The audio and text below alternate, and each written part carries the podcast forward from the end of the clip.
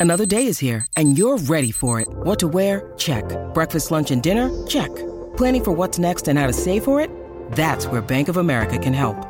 For your financial to dos, Bank of America has experts ready to help get you closer to your goals. Get started at one of our local financial centers or 24-7 in our mobile banking app. Find a location near you at bankofamerica.com slash talk to us. What would you like the power to do? Mobile banking requires downloading the app and is only available for select devices. Message and data rates may apply. Bank of America and a member FDIC. The Wild Project. Amigos, día mágico aquí en The Wild Project. Ya sabéis que yo soy muy aficionado, muy fan, muy seguidor de los deportes de contacto. Hoy tengo, y no se tiene cada día esto, ¿eh? hoy tengo a un auténtico campeón. Y no estoy hablando de forma metafórica, hiperbólica, no, no, un campeón de verdad.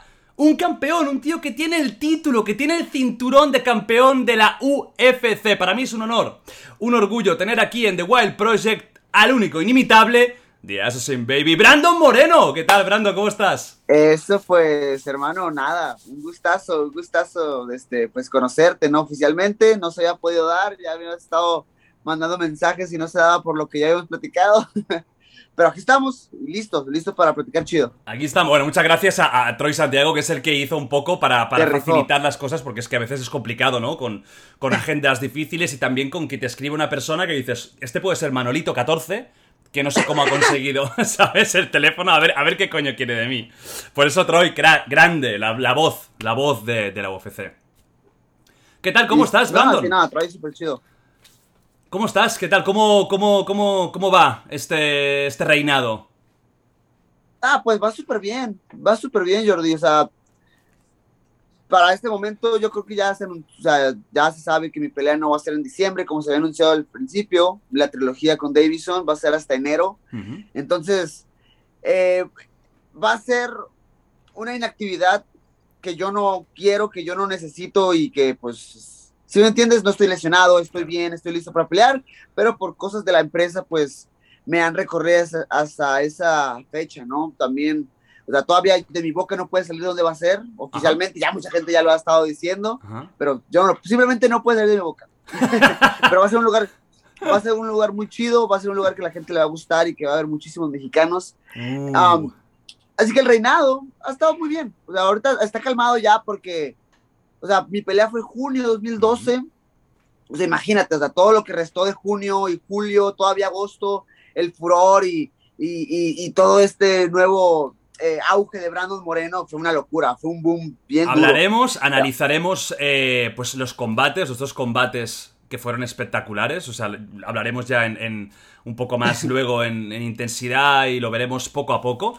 Porque fueron dos combates brutales. O sea, pa- el- para mí el primero de los mejores del año y el segundo que fue mucho más decantado hacia tu parte, por suerte. Pero demostraste unas cosas impresionantes. Pero vamos a, a- antes de empezar con el tema UFC en sí, el reinado, qué tal, pues como, como esta nueva estrella, ¿no? De la UFC, cinturón, todo. Me gustaría también conocer un poquito cómo era Brandon de, de pequeño, ¿no? O sea, ¿tú de dónde sales para llegar a, a las MMA? Es una. Pues mira, que dijo, o sea, es- es. De cierta manera es por casualidad, Ajá. porque yo, o sea, yo para empezar, en mi, en mi familia no tengo historial de, de, de deportistas o algo así. Eh, por ahí a mi tío le jugaba al fútbol y jugaba eh, partidos llaneros y todo ese rollo, pero hasta ahí no, no jugaba nada más. Pero a mi papá no le gusta, no le- antes de las artes marciales mixtas no le gustaba ningún deporte, no le gustaba el fútbol, eh, ni el boxeo, nada. Tampoco mis hermanos o tíos o mi mamá. Simplemente salí, yo iba terminando la, la, primaria, no sé cómo se le llame allá en España, pero iba terminando la, la escuela Igual, primaria. sí, sí, igual. Perfecto. Estaba de vacaciones, me faltaba todavía como un mes para entrar a la secundaria. Y yo estaba hasta cierto punto pues ya aburrido de tener tanto tiempo libre en las tardes. Era como que yo terminaba la escuela, eh, por ahí de repente pues hacía la tarea y ya para de contar, era agarrar com- eh, comida chatarra, subirte al cuarto, ver televisión, ver Dragon Ball Z. o Ah, jugar grande, video- grande. o ponerte a jugar videojuegos y, y eso era todo lo que hacía, eh, pero llegó un punto en el cual yo dije que ya, ya basta, basta de eso. Entonces le pedí a mi mamá que me consiguiera un lugar de, de donde entrenar. Yo tenía en ese entonces un vecino que hacía karate Ajá. y una vez fui a una pijamada con él y, esta, y en esta pijamada, antes de, pues, de que fuera tan tarde, él tiene una práctica y nos llevó a su práctica Y esa práctica me llamó mucho la atención, el hecho de las cintas y del respeto y saludar cuando entras al tatami y todo ese tipo de cosas. Entonces, órale, dije, igual yo quiero hacer algo como eso. Eh, ya después, yo no quería hacer exactamente karate, pero yo no sé si tú lo llegaste a jugar, Jordi. Veo que tienes ahí como de videojuegos y eso. Eh, ¿Jugaste Tekken? Hombre, por favor, Brandon, es que ya la duda ofende. O sea, claro, por supuesto, Tekken 3, unos vicios con los amigos que acababa. Acababa en artes marciales de verdad, ¿eh? O sea, había un. Tardes increíbles. Tekken, Tekken, 3 era para mí fue el mejor, la neta. El mejor, sin duda. Era, era mi favorito. Y después, bueno, ahí recuerdas el personaje de Eddie, el que bailaba. Eddie Lowe, ¿no? Yo quería, yo quería practicar eso por ese personaje. Dije, oh, qué chingón, y cómo da vueltas, cómo se mueve. Eh, no conseguimos, un, mi mamá no, no encontró, no consiguió un gimnasio de esos acá en Tijuana en ese entonces, pero muy cerca de la, de la casa de mis papás estaba el gimnasio de, de, artes marciales mixtas, que en ese entonces la gente no lo conocía como artes marciales mixtas, imagínate, era el 2006. Eh, le decían vale todo, ah, por el vale, vale todo, vale todo, sí, sí, aquí igual. Así, así se le llamaba así al deporte al principio cuando yo comencé. Y nada, o sea, yo en ese entonces yo no sabía absolutamente nada de Muay Thai o kickboxing o lucha, jiu-jitsu, pero el espectacular, el espectacular me llamó mucho la atención y, y ya, nada, mi mamá pidió informes, eso fue un fin de semana, me llevó un lunes y literal, te lo prometo, pues ahí me quedé y ahí me fui enamorando del deporte. Obviamente, pues muchas cosas pasaron eh, durante el camino, pero fue más que nada amor al deporte y quedarme ahí. Em, claro, tú venías de haber visto karate, que es mucho más formal y es mucho más arte marcial, y de repente te meten con gente pues de todo, ¿no? Pues Muay Thai, mucho más agresivo. Eh, ¿En algún momento pensaste, guau, esto no es para mí? ¿O ya desde el primer momento dijiste, me siento en casa? De hecho, o sea, yo cuento mucho una historia en la cual yo tuve mi primera sesión de sparring. Mi sesión de sparring, yo tenía, cuando recién empecé a entrenar, tenía 12 años y me acuerdo que en mi primera sesión de sparring eh, empecé a entrenar con un muchacho que tenía como 9 o 10 años. Estaba chaparrito, estaba gordito, y dije, no, pues eh, no pasa nada, todo está bien, ¿no? Pero no, el, tipo me puso la golpiza de mi vida. O sea, pinche chamaco me golpeó horrible.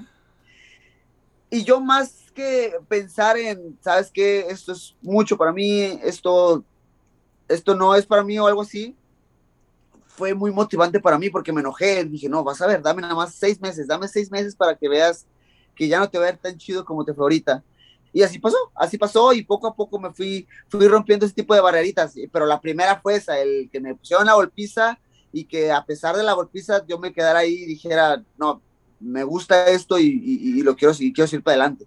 De todo lo que hacíais en Valetudo, ¿Qué es lo que más te gustaba? ¿Te gustaba más el striking, alguna forma, las patadas, los puños, el suelo, la lucha? ¿Había algo que te...? Ah, en, ese, en ese entonces, cuando yo recién empecé, eh, pues yo te digo, yo soy de esa generación que ya empezó general, haciendo lucha, haciendo jiu-jitsu, haciendo striking, pero definitivamente disfrutaba más mis sesiones de jiu-jitsu brasileño, por ejemplo. De jiu-jitsu brasileño también nos enseñaban derribos, eh, y lo disfrutaba muchísimo. El strike también me gustaba, pero no me llamaba tanto la atención como lo hacía el jiu-jitsu.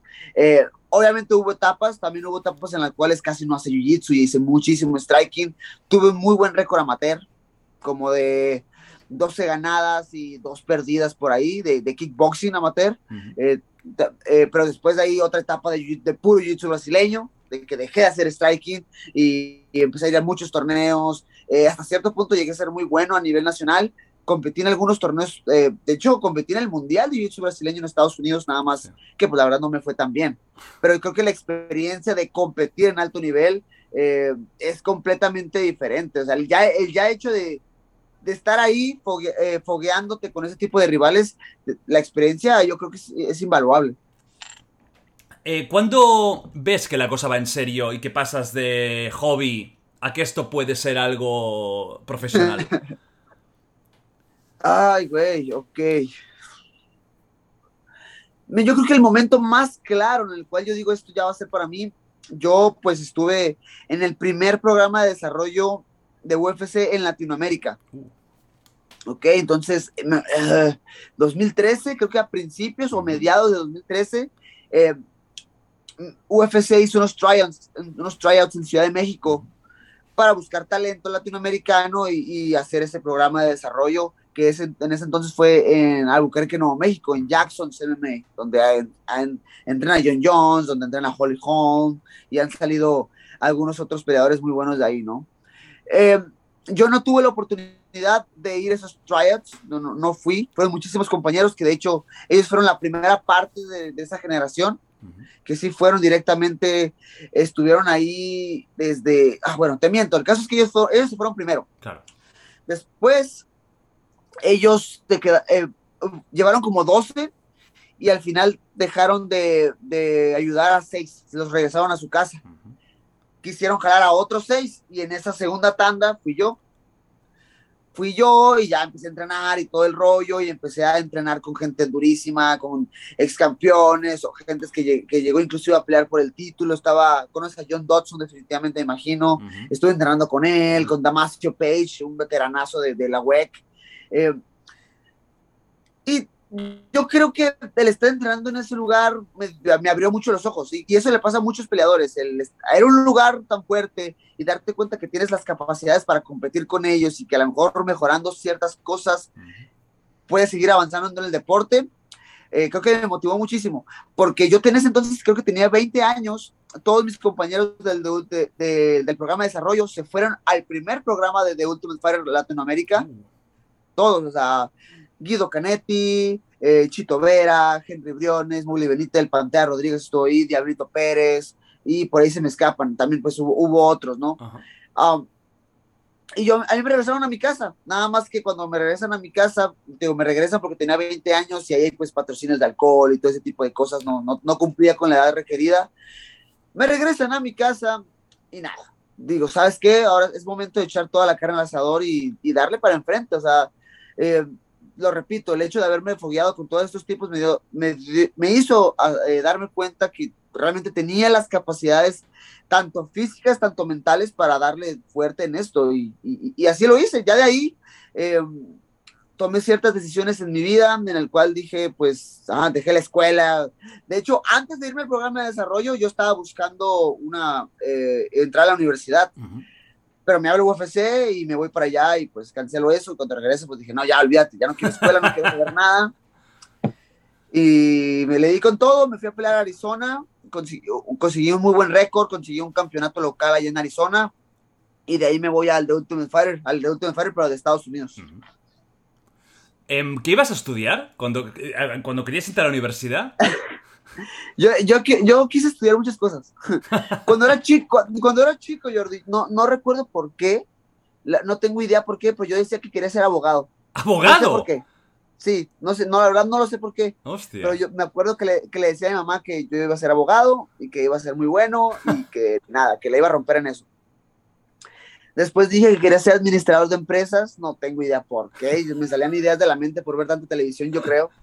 Hostia. Y ya luego, ya más grande, eh, pues con todo esto relacionado con el deporte, dije, ¿sabes qué? Pues quiero hacer algo, pero algo relacionado con lo que a mí me gusta, con el deporte. Quise estudiar eh, deportes o quise estudiar eh, nutrición, algo por el estilo. Uh -huh. y al final eso es lo que, que, lo que estaba buscando, una universidad que tuviera nutrición. Ya había encontrado una, ya había pedido informes y todo, pero pues me habló UFC y, y nada, no, no, no, eso no sucedió. Está bien, hombre. Bueno, mejor, mejor. Eh, vamos a ver, ¿eh? Mejor. Bueno, nunca, nunca. Se puede compaginar. A lo mejor algún día eh, se te gira la cabeza y vas a la universidad y, y, estudias alguna carrera por gusto, ¿no? Por placer. Mira, yo, yo me lo he planteado. Fíjate que sí me lo he planteado.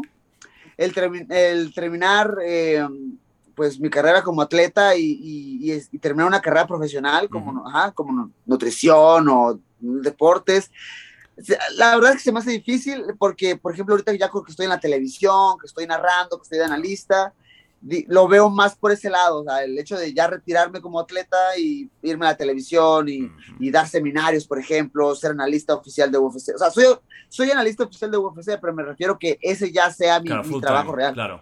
Exacto. Ya, como, como hace ahora Daniel Cormier, que está ya metido 100% en, en, televisión, digamos, como analista y comentarista, claro. y todo esto. Claro esa primera etapa como profesional, una vez tú ya dices, vale, esto ya es para mí. O sea, yo ya, yo ya he visto que puedo, he visto que tengo el nivel y además lo quiero hacer. ¿Tú cómo claro. recuerdas esa primera etapa profesional, esos primeros combates ya oficiales? Eh, ¿Tú tenías miedo cuando salías, nervios? Eh, nervios. Muy, mucho, muy, mucho nervio, ¿no? Entiendo. Mira, o sea, yo creo que cuando empecé mi carrera profesional, o sea, yo estaba súper chico, tenía 17 años. Eh, de hecho, mis, mis tuve que pedirle una, una, carta firmada a mis papás que se la dieron a la Comisión Atlética de acá de Tijuana, de mi ciudad, para que me dejaran competir, porque yo no, yo pues, no tenía la mayoría de edad. ¿A tus padres les eh, gustaba esto o les daba rabia? No, a mi papá le encanta, ah, a mi papá le encanta que, que pelee, a mi mamá pues me apoya al 100%, Pero obviamente soy, soy, su hijo, no quieren que me golpee, sufre, y cuando, pues sí, cuando firmaron la carta, me acuerdo que al final cuando terminó de firmar se, aventó un comentario así como, ay, espero no arrepentirme de esto. Muy típico de madre, ¿eh? Decía, por favor, todo está bien, hombre, dije yo. Y nada, o sea, empecé, empecé a, a, pelear a los 17, no te voy a mentir, mis primeras peleas pues no me fue muy bien perdí. O sea, llegué a tener un récord de 3 y 3 en mis primeros combates porque yo estaba compitiendo en el peso gallo, que son 135 libras, en kilos son como 61 punto y algo, eh, porque no había la categoría del peso mosca, que son 57. Eh, entonces, yo lo único que quería era competir, entonces competía con categorías arriba, me acuerdo que ni siquiera cortaba peso. Hostia. Yo caminaba por ahí de las 138, 139 libras, o sea que era cuestión de no, eh, de dejar de comer eh, todo lo que yo comía durante una semana y ya daba peso facilísimo.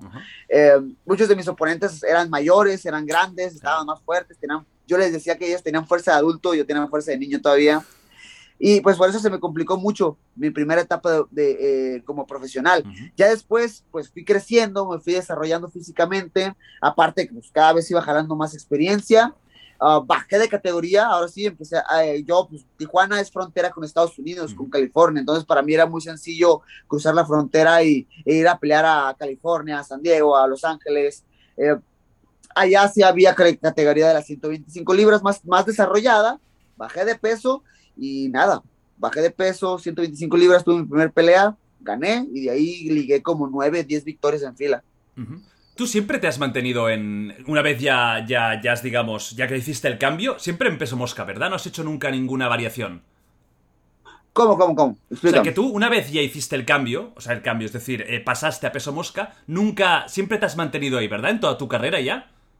Ah, claro, sí, no, o sea, yo ahorita he crecido, mi, cuerpo ha envernecido muchísimo y creo que se ha notado uh, durante estos últimos peleas, pero no soy un peleador grande, no soy un peleador que tenga el, el físico para competir todavía en las 135 libras.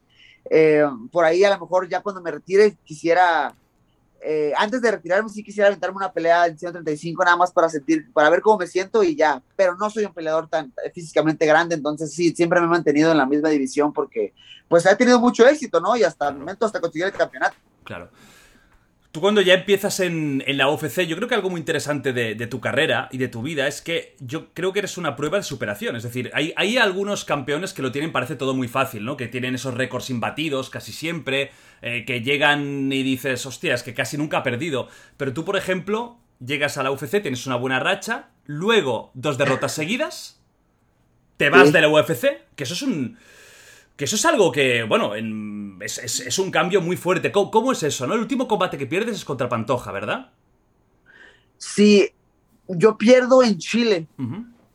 Peleé en Santiago de Chile uh, contra Pantoja y pierdo. Una pelea, pues, que al final del día todo lo que puedes decir o no son excusas porque pues, todo, no, nada va a cambiar el hecho de que perdí, ¿no? Eso lo entiendo. Obviamente trato de reflexionar un poquito de qué sucedió y fue una pelea muy extraña para mí porque yo ya tenía mucho tiempo preparándome para pelear contra Ray Bohr, un peleador pues, completamente diferente a lo que es Alexander Pantoja, que Alexander Pantoja es un, en ese entonces, porque ahorita ha cambiado un poquito ese estilo, pero en ese entonces era un peleador muy frontal, agresivo, que le gustaba pues intercambiar, ¿no? Muchísimo. Y Ray Bohr es un peleador que te tira uno o dos golpes y va de, inmediato por el derribo a quererte controlar a ras de lona. Yo estuve trabajando mucho eso, íbamos a pelear en febrero del 2018 en, en, en Texas, pero no se dio porque yo me lesioné. Y yo les pedí a UFC, le digo, hey, la verdad es que si no hay inconveniente por ustedes, nada más simplemente recorran la pelea, recorran la pelea a otra fecha. Lo que hicieron fue poner la pelea en, en abril, fue esa pelea, eh, iba a ser en el UFC 229 eh, en Nueva York, en Brooklyn pero en, ese entonces pasó lo de Conor McGregor, que fue con el, con el Diablito y, rompió los vidrios y por ahí se tuvo que salir Michael Chiesa porque se cortó y también sacaron a Ray Borg porque le entró un vidrio en el ojo y él, según la historia era de que empezó a cortar de peso y con el sudor le empezó a arder mucho, le empezó a arder mucho el, el ojo y se tallaba y se tallaba y qué onda y nada, lo llevaron al hospital y sí le empezaron a sacar fragmentos de, de vidrio, ¿no? Eh, gracias a Dios el, el, nada grave, todo estuvo bien. Reprogramaron la pelea para mayo, la pelea de Chile, pero él empezó a tener muchos problemas personales. Él tuvo un niño y tuvo una enfermedad pues algo extraña, grave y extraña, que tuvo que pasar por varias operaciones y eso, entonces él decidió salirse de la pelea eh, y me dan a Alexander Pantoya. Yo decidí completamente que eh, agarrarlo, pero muchas veces tomas la decisión de agarrar ese tipo de peleas por el ego de peleador, de que, ¿sabes qué? Yo no me voy a rajar. Y aparte, ya me, ganó el en el de Ultimate Fighter, eh, así que quiero ganarle, quiero venganza. Y eso creo que me, me, jugó completamente en contra. Ya mi mente ya estaba muy cansada, era un campamento muy largo. Y nada, o sea, no, no te digo, al final del día todos son excusas, pero creo que Pantoya ha tenido mucha suerte en el momento de enfrentarme porque no me ha enfrentado en el momento que yo quisiera eh, estar. Ajá. Y antes de esa pelea, pues perdí con Petis, ¿no? Una pelea también que en el cual yo venía con mucho hype y venía enfrentando cosas nuevas en mi vida. En el sentido de que, o sea, ya tenía tres en fila ganadas en la UFC, eh, ya la gente empezaba a, ver, a voltearme a ver, yo estaba teniendo ya muchísima atención de los medios, estaba teniendo muchísimas entrevistas, muchísimos viajes, y yo era la primera vez que hacía eso, o sea, eso fue completamente nuevo para mí y no no, ¿cuál es, la, ¿cuál es exactamente la palabra que quiero buscar? No consideré lo cansado que puede ser eso. Claro. El viajar y entrevistas diario y repetir esto y ahora vamos a un estudio acá y vamos a esta televisora y vamos acá. Fue muy desgastante. Empecé a lesionarme mucho durante el campamento, no llegué al 100% en ese combate y pues pagué el precio durísimo, ¿no? Al final del día, de nuevo, excusas, perdí y ya, eso, eso, no, eso no me lo voy a poder sacudir nada más trato de hablar contigo y, decirte un poquito de lo que sentí en ese entonces, lo que pasaba por mi mente y lo que debí o no debía hacer.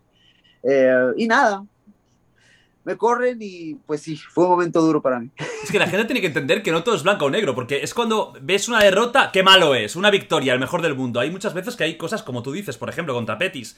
Eh, al final el cansancio de la prensa, también los nervios y, el, y el primera vez estar en spotlight, ¿no? Estar ahí en el protagonismo cuando vienes de, de, pues de la nada, de no ser conocido, de repente, ¡pum!, te ponen ahí como proyección, este puede llegar muy lejos. Mucha presión mental, presión física. Eh, no es tan sencillo. Y luego está pues el tema de Pantoja, que hay ese cambio, lo de Borg, es que es, el, el McGregor. Luego hablaremos de Conor, te voy a preguntar tu opinión, eh, que quiero saber qué opinas de él. Pero la que lió ese día, que la gente creo que se toma que es más teatral de lo que. que realmente fue muy serio. O sea, que, que hubo gente que, que, Michael Chiesa, que acabó lesionado y tuvo que. Y tuvo que. No pudo luchar, o sea, que fue serio el tema. Em, tú cuando pierdes contra Pantoja y te ves ah, en esa tesitura, ¿no? ¿Eres tú el que se va o ellos te cortan? No, ellos me cortan. Te cortan. me cortan definitivamente. Qué raro que solo con dos ah. derrotas, porque tampoco, tampoco no es que fuera una racha de, de 5-4. When you need mealtime inspiration, it's worth shopping Kroger, where you'll find over 30,000 mouthwatering choices that excite your inner foodie. And no matter what tasty choice you make, you'll enjoy our everyday low prices, plus extra ways to save, like digital coupons worth over $600 each week. You can also save up to $1 off per gallon at the pump with fuel points. More savings and more inspiring flavors make shopping Kroger worth it every time. Kroger, fresh for everyone. Fuel restrictions apply. Es que fue una tormenta perfecta, fue una tormenta perfecta, porque en ese entonces, creo que Henry Sejudo gana el campeonato en contra de, Demetrius Johnson en la revancha. Y UFC dijo, ah, por fin ya nos deshicimos de, Demetrius Johnson, que es una lástima porque yo considero que es un peleador increíble. Es un atleta con una inteligencia de pelea eh, impresionante, habilidades atléticas muy buenas simplemente creo que nunca conectó con el público mm, y nunca pudo jalar esa fanaticada que lo, que lo apoyara y que le ayudara a que vendiera boletos. Al final del día es, un negocio, ¿no? Y si un atleta no te está vendiendo lo que, lo que, esperan de ti, pues quieren tomar cartas eh, bajo el asunto. Eh, y eso fue que lo que pasó con Demetrius. Pierde el campeonato y dicen, ay, por fin ya nos decimos de este tipo, que, que no, nos, no nos generaba nada económicamente y empezaron a trabajar en cortar la división. Poco a poco empezaron a cortar atletas mi cabeza era pues de la más fácil de cortar porque pues venía de dos derrotas y así sucedió. Yo para cuando, para cuando antes de que ya me cortaran, yo estaba buscando una pelea y estaba hablando eh, con los matchmakers de UFC, decirles, hey, este, consíganme ya, ya estoy listo, estoy listo para pelear, por favor, denme una pelea. Eh, creo que quisieron ponerme una pelea en, Argentina, porque fueron a Argentina a un evento, pero era muy pronto. Dije, ¿sabes qué? Era noviembre eso. Dije, hey, ¿sabes qué? Tengo una pelea en diciembre. Yo estoy listo en diciembre. Yo estoy listo para pelear en esa fecha. Pero en ese entonces, pues ya me avisan que, pues nada, pues yo ya no. ¿Cómo te lo tomas? ¿Cómo es ese momento? ¿Eso se dice por carta? ¿Quedas en una reunión? ¿Cómo es algo así? No, es un correo nada más. y gracias, y al final, gracias por haber venido. Nos vemos. No, mi situación fue muy rara. Mi situación fue muy rara porque yo realmente no me aviso. Fue muy extraño el hecho de que nadie me dijo realmente, hey, ¿sabes qué? Estás fuera del UFC. Me daban como vueltecitas. Mm. Eh, la gente con la que estaba trabajando como que me dio ciertas vueltecitas de, no, eh, todavía sigues en la empresa, nada más que te están buscando una pelea en corto aviso o algo así. Hey, tú tienes que estar listo porque en cualquier momento te pueden hablar y vas a tener, va a tener que ser en 135 libras en peso gallo porque ya no quieren nada de la división del peso mosca, entonces tú tienes que estar listo. Y hasta en ese entonces yo estaba preparado eh, mentalmente para eso. O sea, hablé con mi nutriólogo, ¿sabes qué? Voy a tener que subir de división, quiero estar más fuerte, necesito más cuerpo, más volumen, porque pues voy a tener que estar en una división arriba, ¿no? Eh, yo estaba consciente de eso y me daban vueltas y duraba sin pelear y yo preguntaba, ¿cuándo voy a pelear? ¿Qué está pasando conmigo? Yo estoy listo. Nada, hasta que me dijeron, no, ¿sabes qué? Yo empecé a trabajar con, con mi manager, Jason House, es una empresa americana en, sí, en Estados Unidos, valga la redundancia y ya empecé a trabajar con él y cuando me dicen oficialmente que, trabaja, que, eh, que, trabajaba con él, él me da pues la mala noticia, así como que, oye, es que sabes algo, pues no. Porque yo le dije a mi manager, le dije, hey, a mí me están diciendo que yo todavía soy parte del roster de la UFC. Y él habla, pregunta qué onda con mi situación y me dice, no, sabes que pues no, no, tú ya no eres parte y pues... ¿Qué te Qué frío, ¿eh? O sea, esto es peor que cortar con una novia por teléfono, o sea... Güey, es... Es carnal, fue horrible. Fue horrible porque pues yo me consideraba parte de todo eso y, y no solamente ser parte de la UFC, sino lo que representa alrededor, o sea, yo sabía que nadie me iba a pagar lo que me estaba pagando UFC, yo en ese entonces tenía una vida económicamente estable, por así decirlo, estaba acomodado, estaba, tenía a mi hija en un colegio, tenía mi propia casa, era independiente, porque por ejemplo antes de entrar a UFC pues no lo era, yo todavía vivía con mis padres, cuando entro a UFC y gano en contra de Luis Smolka, gano eh, bono de desempeño, me llevo los 50 mil dólares, todo eso cambia mi vida, compro mi casa, me voy a vivir con mi esposa y con mi niña, y nada, me dicen que ya no voy a tener eso, sentí mucha frustración, mucho coraje, tristeza, fueron un proceso de duelo mm. constante, y, y, ahí pasa un poquito en la que mucha gente me pregunta cómo le hice para superar todo eso. No sé, o sea, obviamente me apoyé mucho en mi familia, me apoyé mucho en mi, en mi, en mi esposa, en mi hija, eh, en estos malos momentos, en el, en el hecho de estar pensando en, ¿sabes qué? Si me está yendo mal a mí, le está yendo mal a mi familia y no puedo permitirlo, tengo que hacer lo que sea. Pero al final del día, no sé, a veces me levantaba sin ganas de ir a entrenar. Es como que, ah, ¿sabes qué? Ya voy a descansar hoy, mañana voy al gimnasio, no pasa nada. ¿Qué, o sea, ¿qué va a pasar con un día que no vaya? Todo este tipo de voces empezaron a llegar a mi cabeza y de nuevo, la batalla mental, en el campo de batalla mental que tenía todos los días, de estar peleando con esas voces de no, cállate el hocico, cállate la boca y levántate y vámonos. Y a lo mejor me iba a entrenar desmotivado, sin ganas de hacerlo, pero iba y seguía en el gimnasio y seguía entrenando y seguía mejorando. Empezaron a, o sea, eso fue una bola de nieve porque empezaron a llegar muchos más problemas, o sea, problemas económicos de que ya me estaba faltando el dinero, eh, gracias a Dios en ese entonces ya tenía el trabajo de analista para UFC, entonces eh, mi, director me ayudó, me dijo, mientras que UFC no me dé la orden de que te deje dar trabajo, yo te voy a, yo no voy a decir nada a UFC, yo no, yo me voy a mandar callado, yo te voy a seguir dando trabajo. Entonces eso hizo, y esa lana me estaba ayudando muchísimo, eso era el, esos eran mis únicos ingresos en ese entonces.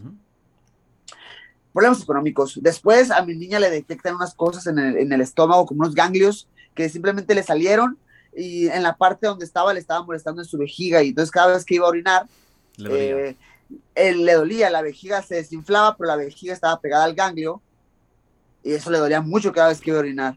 La tuvieron que operar y eso era más... La...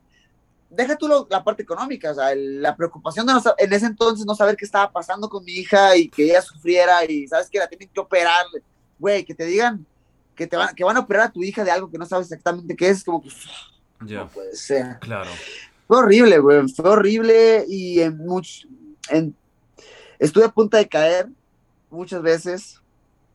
Y recuerdo que en esa etapa, cuando yo estaba, yo estaba en el hospital y yo le hablé a mi manager, hey, cabrón, ocupo pelear ya, güey, ocupo dinero en este momento porque ocupo pagar la operación de mi hija.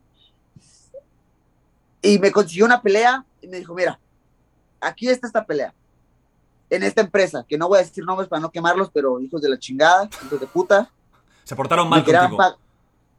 pues me querían pagar nada, Ah, me, vale. me querían pagar absolutamente muy poquito, Mm. o sea, ni siquiera cerca en comparación de lo que me pagaba UFC. Yo entendía que no iba a ganar para, eh, lo que me pagaba UFC, yo lo entendía y lo aceptaba, pero tampoco esa grosería que me ofrecieron, o sea, sentía hasta un poco de falta de respeto. Total. Me dijo, mi manager me dijo, mira, aquí está esta pelea, te van a pagar esto, tienes que firmar un contrato y te vas a tener que quedar con ellos por ciertas peleas. Yo como manager y como profesional te tengo que decir la oferta que está ahí, pero como tu, mana- tu manager y como persona que aprecio, yo te digo que no la tomes porque te prometo que te puedo conseguir algo mejor. Y, güey, la neta no sé cómo le caso porque estaba bien desesperado. Estuviste ahí con el boli. ¿Qué hago? ¿Qué hago? Yo estaba bien desesperado, dije, "Fuck, ok, pues no lo voy a tomar. Cuando ya pasé lo, de los, lo del hospital y ya, y ya regresamos a la casa con mi niña, en esa semana, eh, y de hecho, güey, de, de hecho esto no lo, no lo había contado tanto, no, bueno, no había contado tanto cómo había sido el proceso específico de todo lo que pasó. Creo que es Pero muy bueno, interesante, ¿eh, Brandon. O sea, que lo cuentes porque además ahora se está hablando mucho de la salud mental. De mucha gente que Sí. pasa situaciones parecidas a la tuya en su vida. No hace falta que luchen. Les, les echan del trabajo, pierden la tienda de toda su vida. Y que están desesperados, entran en depresión incluso.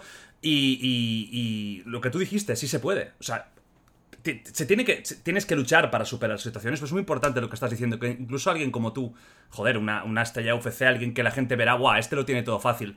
Fíjate lo que estás contando. En mitad de tu carrera, eh, situaciones familiares de. Se te ha notado la tristeza que tenías en ese momento, ¿no? O sea, se, Hermano, se te ha yo, notado. güey, yo en ese entonces estaba triste todos los días. todos los días estaba triste, o sea, era, sí, valga la redundancia, era muy triste todo eso, ¿no? Eh, Uy, parece que ha habido un. un- Ahora ya está, se ha ido un momento, se ha ido un momento Me el llama- esto. Vale. Perfecto. sí, me pues- llamaron, pero ya Ujú. colgué. Entonces, sí, estaba triste todos los días. Llega esa semana en Sí. la cual ya regresamos de- del hospital. Gracias a Dios ya mi niña estaba bien, recuperándose, toda dolorida por la operación, Bueno, pero bien. Eso no es nada.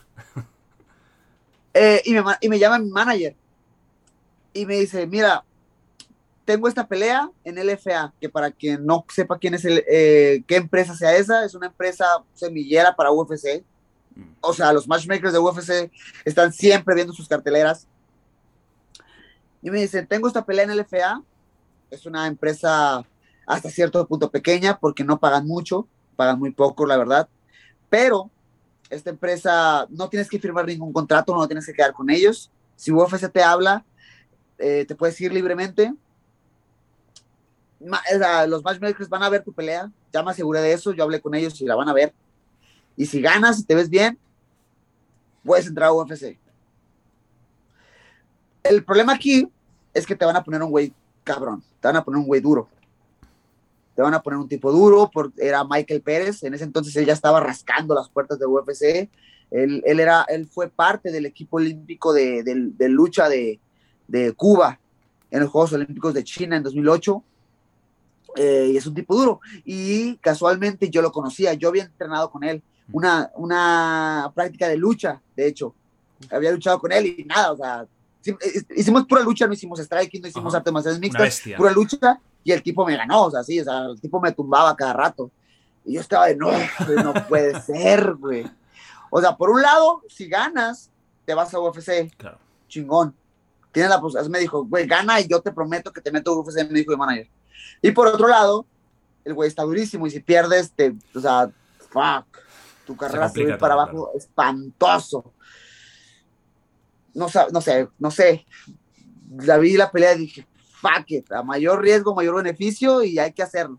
Así lo hice, fui a la pelea y nada, o sea, domino todo el combate y en el cuarto asalto gano la pelea por TKO, le meto un uppercut de, de izquierda, el tipo va a la lona, eh, voy con el, con el golpeo a ras de lona, lo golpeo y, y paran el combate, o sea, imagínate, estaba...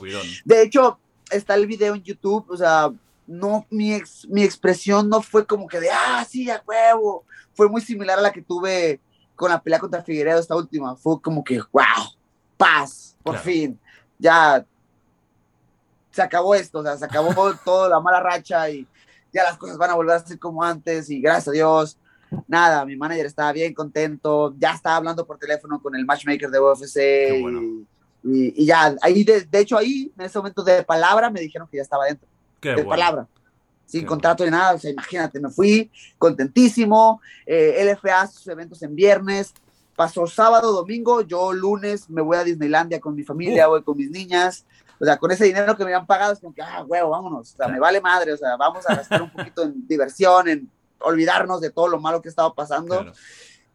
Y fue muy poético, fue muy poético porque ahí las cosas empezaron a mejorar y, y gracias a Dios, pues hasta este punto, ¿no? Yo creo que estas cosas, te, estas épocas te hacen duro, te hacen más duro.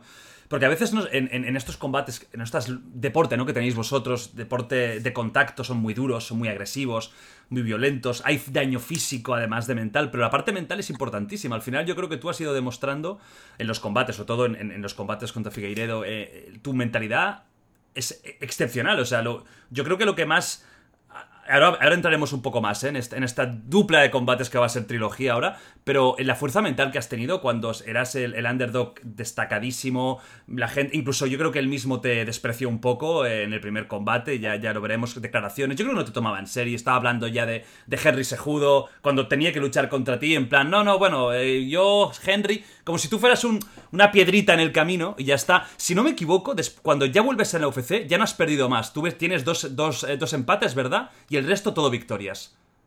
Así es, tuve dos empates, uno con Figueredo en el primer combate y mi, primer, mi primer pelea de regreso en UFC contra el ruso Askarov.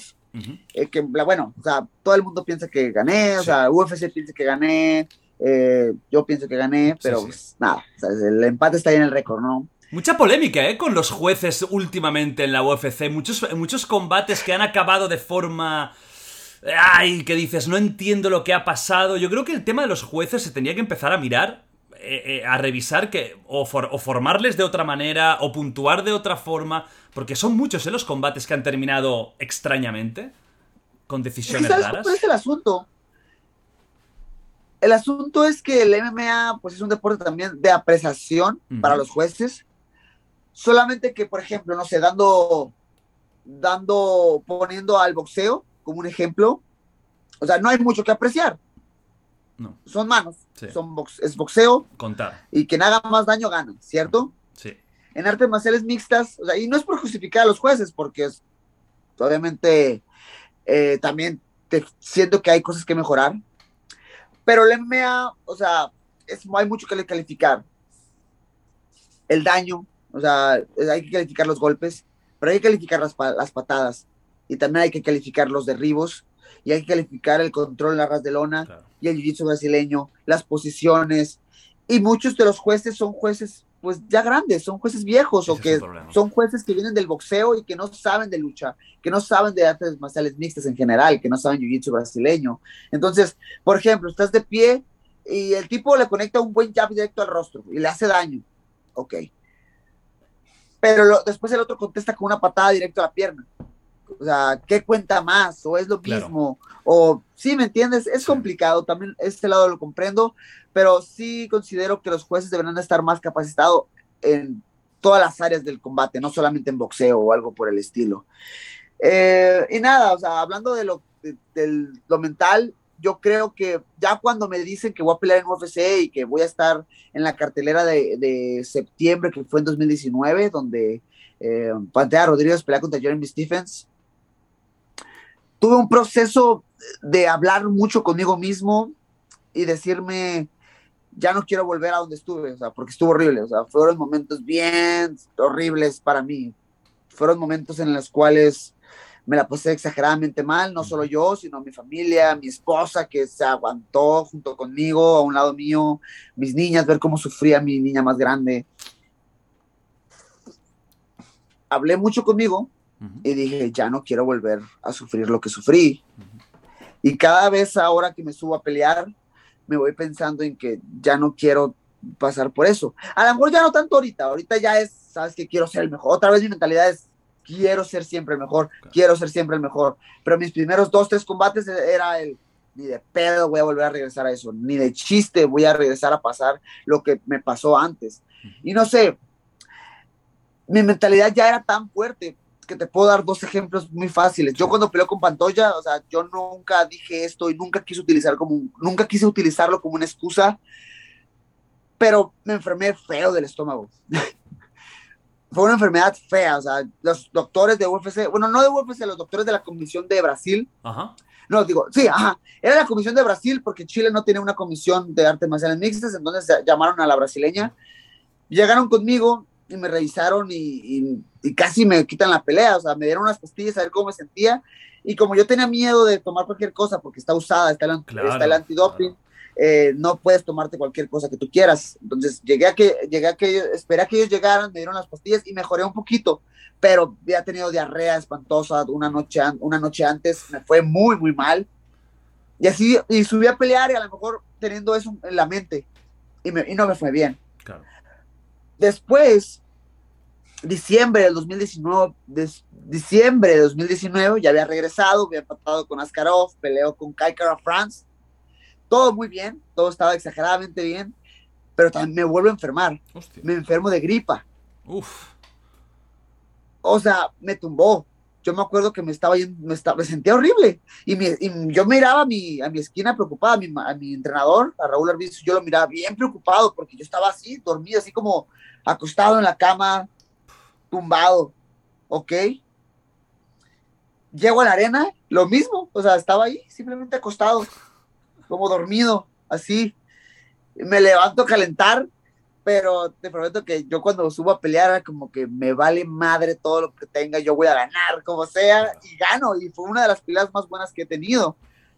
Pero mentalmente, mi, o sea, mi mentalidad estaba en otro lugar, estaba en otro plano existencial completamente, estaba muy fuerte en ese entonces y dije, a mí ninguna gripa me va a quitar la victoria, nadie me va a quitar la victoria y voy a ganar. Entonces, creo que para cerrar el tema, la, sí, definitivamente los malos momentos te forjan y te forjan para bien. Totalmente, o sea, lo que dicen, ¿no? Lo que no te mata te hace, te hace más fuerte es, real. Cuando lo pasas mal, cuando sufres, cuando te equivocas, cuando caes al suelo, es cuando te levantas que tú ya sabes que esa caída no la vas a repetir. Bueno, la gente que yo creo que es inteligente no la repite. Hay otros que caen 25 veces con lo mismo, ¿no? ¿no? Pero en teoría, en teoría, si eres un poco espabilado y, y, te la has pegado seis veces, la séptima ya, pues el paso para el lado, ¿no? Eh, llegamos ya con tu racha victoriosa, vuelves a tener nombre y te dan el combate por el título, que es ¡pam! De repente, Brandon Moreno contra Davidson, un, una puta bestia en ese momento que parecía. Parecía Dios, o sea, lo hacía bien todo, completo, fortísimo. Y te meten ahí. Y yo creo que ahí, y, yo soy el primero que también, la verdad, cuando vi el combate digo, ojalá que gane, incluso creo que lo dije en algún sitio, ojalá que gane Brandon, pero lo veo difícil, porque es que yo veía los combates de Figueiredo y era, era tan superior que digo, es que este tío va como. Es como un Kamaru Usman, pero pequeñito, ¿no? Una fuerza increíble. Llega el combate. Primero te quiero pedir por la previa, porque fue una previa con mucho trash, mucho trash talk por parte de, de Figueredo, mucho, mucho, ataque personal y riéndose mucho de ti. Tú riéndote en general y un poco de él, pero tampoco le, le, le llamaste feo, creo, ¿no? También alguna vez por ahí, alguna soltaste, ¿no? Jordi, es que sí está muy feo, o sea, yo no, o sea, no digo mentiras, o sea, trato de ser muy sincero con él, digo, hermano, tú estás muy feo. O sea, ni siquiera trato de ofenderlo, trato de simplemente una descripción. con él. De, ajá, una descripción, así, güey, feo, muy feo. Pero Me acuerdo no que lo dijiste. malo. Sí, sí, con esa media sonrisa y el otro debía pensar que cabrón. Eh, ¿cómo, te, cómo, ¿Cómo te preparas mentalmente y físicamente? Porque tú en algún momento ya te sentiste un poco despreciado por la gente. ¿O te gustaba ser el underdog, ser el, el menos favorito? Yo creo que esa energía de ser el menos favorito es una energía extra que yo en lo personal lo he apreciado mucho porque lo he utilizado como motivación. eh, el hecho de que la gente no espere nada de ti y que a ti te, te dé coraje y te dé el hambre de, demostrar que están equivocados, eso es un arma extra que mucha gente no considera.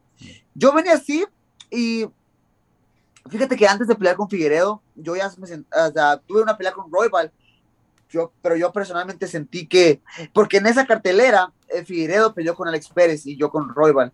Yo antes de, de, que me dieran la pelea con Roybal, eh, yo merecía, yo sentí que merecía la pelea ya directamente por el título, pero en ese entonces estaba hablando Cory Garbrandt que quería bajar de peso. Habían pactado Cory Garbrandt en contra de Davison Figueredo por el campeonato. Eh, Cory Garbrandt se le da COVID, sale del combate y ahí es cuando digo, ¿qué está pasando? ¿Por qué le dan la pelea a Alex Pérez? Le dieron la pelea a Alex Pérez, nadie sabía qué estaba pasando y qué sucedió. Pero bueno, se le dan la pelea a él, ahí me dan la pelea con Royval y nada, o sea, yo en vez de, de, frustrarme o de desilusionarme, sí estaba algo frustrado, pero todo eso lo utilicé como combustible y me enojé y dije, van a ver, van a ver, o sea, me la van a pagar, esta me la va a pagar y me la va a pagar Royval, pobre tipo, porque eh, yo, la pelea, el, él se lesiona el hombro y yo eso como que le quita un poquito de reflector a la, a la pelea, pero yo antes de eso pues iba haciéndolo muy bien, lo estaba derribando, estaba controlando a ras de lona, entonces nada, ya al final en un scramble donde yo quedo por arriba, él no sé qué hace con su hombro que se lesiona y, y listo, ¿no? Pero bueno, ya gano ese combate, me dan la pelea con Figueiredo y yo sé todo esto que la gente siempre le da el aura de como de invencible a veces a los atletas, pero a mí me, me pasaba mucho que yo miraba esos combates y yo, y yo decía, ¿sabes qué? Yo, yo le puedo ganar. O sea, tú lo, tú lo veías antes de luchar contra él, que tampoco era para tanto. Ajá, o sea, yo escuchaba a toda la gente diciendo que el tipo era una bestia y todo eso. Pero, la neta, yo siento que le puedo ganar. Y, por ejemplo, me pasó lo mismo cuando peleé con Smolka. Antes de entrar a UFC, yo, lo, yo miraba sus peleas porque él ya tenía varios combates y en ese entonces él, o sea, él ya estaba perfilándose para pelear por el campeonato tenía como cuatro o cinco victorias en fila Luis Smolka. Eh, pero yo también lo veía antes y decía, yo le gano. ¿Sí entiendes? Como que yo le puedo ganar. Y pasó con Smolka y me dan la pelea con Figueredo y yo lo miraba y, no está fuera de este mundo, yo le puedo ganar. Ajá. Peleó con él y sí, antes de la, un poquito antes de la pelea, el tipo creo que sí, ya estaba pensando en otra cosa en, eh, en vez de concentrarse en mi combate. Eh, y le di la sorpresa de su vida y, y creo que le, le, desilusionó muchísimo todo porque creo que él ya se hacía peleando contra Henry Sejudo, ganando mucho más dinero, eh, siendo ya un tipo consolidado dentro de la compañía. Se enfrenta conmigo y, y nada, ¿no? Le doy la pelea de su vida. Eh, la pelea fue empate y Dana White inmediatamente nos da, eh, la, me da la revancha. O sea, él ahorita está diciendo, por ejemplo, que él fue el que me dio la revancha a mí, que porque yo no se la daba de inmediato. O sea, yo le yo le, pues le he estado dejando muy en claro de que, hey, tú no me diste nada, o sea, esto no es boxeo, de que hay promotores y que tú aceptas.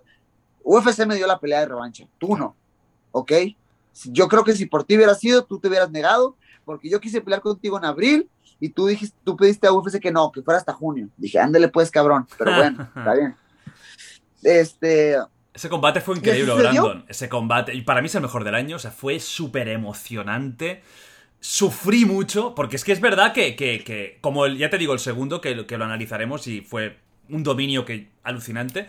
Hostia, el primero fue eh, momentos que parecía que dabas la sorpresa, momentos que parecía que él podía terminar, o sea, fue... ¿Cómo lo viviste desde dentro? ¿Se te hizo largo ese combate? ¿Fue una guerra? Sí, se me hizo largo. ¿Pega fuerte o no pega tan fuerte como parece? No, es que hay una combinación aquí. Creo que tengo muy buena quijada, creo que Total. soporto mucho el castigo.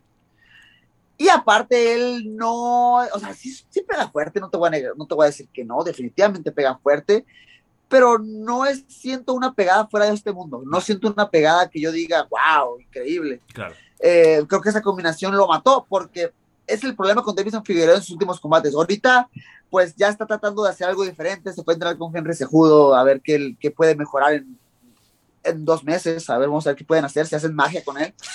Pero pero lo que él tenía antes era su pegada y era el que podía terminar la pelea con un solo golpe. ¿Y qué pasa si te enfrentas con un tipo en el cual le contrarresta eso? Si con él no puedes hacerle eso. Si, ¿Qué pasa si te enfrentas a alguien que te va a soportar el, eh, la pegada, no? y, le quitó ese recurso a Davison Figueredo y ahí es cuando las cosas se le empiezan a complicar. Um, pero sí, la, verdad es que sí pega fuerte.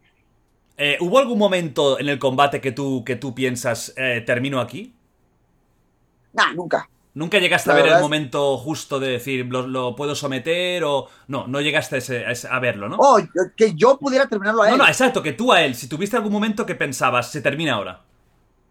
Yo creo que el cuarto, yo creo que el cuarto round fue muy bueno para mí, creo que lo, castigué fuerte en, ese, en, ese, cuarto asalto, por ahí me intentó tumbar, me, me, encantó esa transición porque me intenta tumbar, le defiendo muy bien y en ese momento lo contraataco y yo lo derribo a él y quedo por encima, ¿no? Después nos levantamos, lo empiezo a conectar otra vez fuerte. Ahí sentí que la pelea estaba completamente de mi lado. En el quinto asalto, yo ya me siento, ah, claro que sí, fue una guerra y ya me sentía cansado también, pero me siento, muy, me siento, me empiezo a sentir muy lastimado del brazo izquierdo, muy, muy lastimado. Lancé muchísimo mi, mi mano izquierda en forma de jab y por ahí se hiperextendió mi brazo y empecé a sentir mucho dolor en el hombro, en el, en el codo y ya no puedo utilizar mis recursos como hubiera querido. empiezo a seleccionar mejor mis golpes porque decías, chin, si empiezo a tirar golpes como loco, mi brazo ya va a llegar a un punto en el cual ni siquiera voy a poder levantar, voy a tener que tenerlo así o algo. Y eso iba a ser peligroso con Figueredo.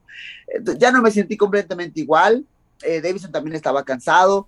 Por ahí creo que eso nos, nos quita eh, la pelea del año, porque pues la pelea del año del año pasado fue Wade Shannon contra de Giovanna J. Y ella fue de que mantuvieron ese mismo ritmo de locura del primero al quinto. Y nosotros ya en el quinto como que bajamos el ritmo un poquito.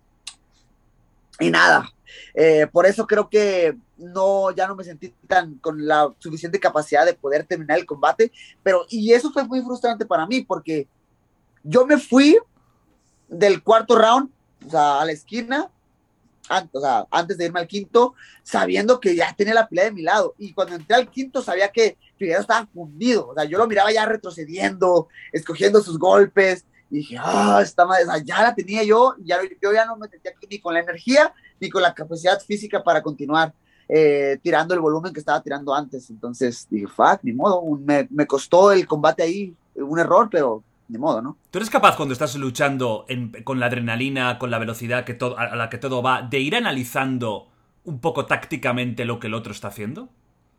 Trato, sí trato. Obviamente trato de que de generar una estrategia antes de la pelea, porque no quieres eh, ponerte a pensar dentro del combate. No sé si me entiendas, pierdes mucho tiempo. Si, pierdes, si piensas demasiado dentro del combate, lo más seguro es que pierdas. Quieres que ya tú sean muchísimo reflejo, mucha, ¿cómo le llaman? ¿Cuál es la palabra? Eh, sí, sí, que, tus, que, que sean reflejos de tu, propio cuerpo, que lo hagan solo, ¿no? Por eso quieres hacer muchísimos drills y repasar la estrategia, qué vas a hacer, mentalizarte en ese entonces para que tu cuerpo lo haga solo. Claro. Um, Como memoria muscular, ¿no? O sea, el hecho de. Memoria muscular. Esa era la palabra que, estaba buscando y se, me fue completamente. La tenía en la punta de la lengua se me fue. Memoria muscular, exactamente. Para cuando yo estoy en ese combate, o sea, yo tengo, yo tenía el plan claro, es seguir con volumen. Si por ahí buscaba, si por ahí me da el derribo, te lo doy. Eh, perdón, o sea, lo busco. Y lo mismo en, la segunda pelea, ya la revancha que se hizo este pasado junio.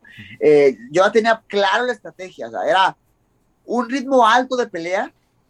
O sea, yo estaba bien preparado para la pelea de cinco asaltos, porque recordemos que la pelea pasada, la primera en diciembre, eh, hubiera sido una pelea en corto aviso para los dos, no solamente para mí, para los dos. Fueron solamente tres semanas de preparación. Eh, y fui para allá. Después la, esta pelea en junio ya fueron seis meses de preparación constante, de estar muchísimo cardiovascular, muy, muy preparado.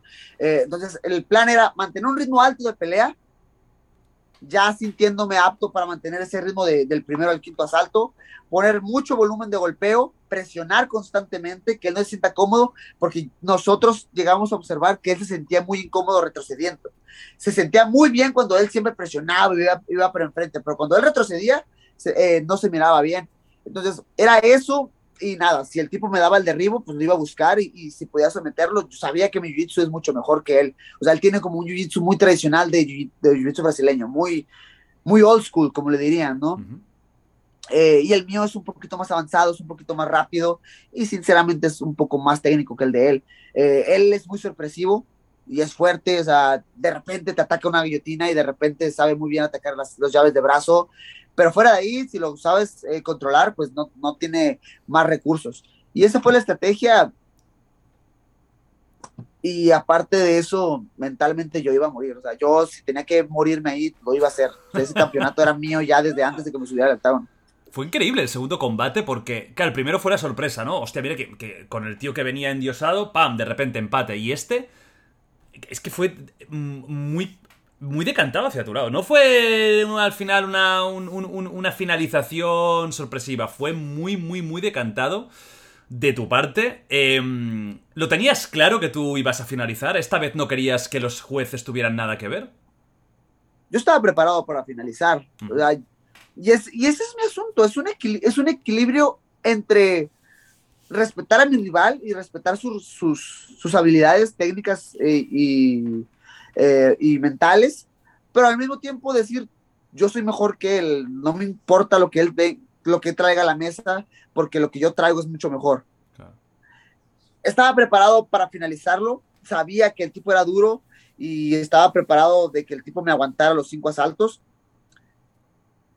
pero yo tenía la capacidad para finalizarlo. Creo que él quiso como ser más paciente, quiso ser un poquito más inteligente en el combate. El tipo no es un tipo inteligente, no es. El, tipo lo que tiene que es bruto. El tipo es fuerte, es atlético, es grande para la división. Es lo que tiene él, pero él no es un peleador inteligente.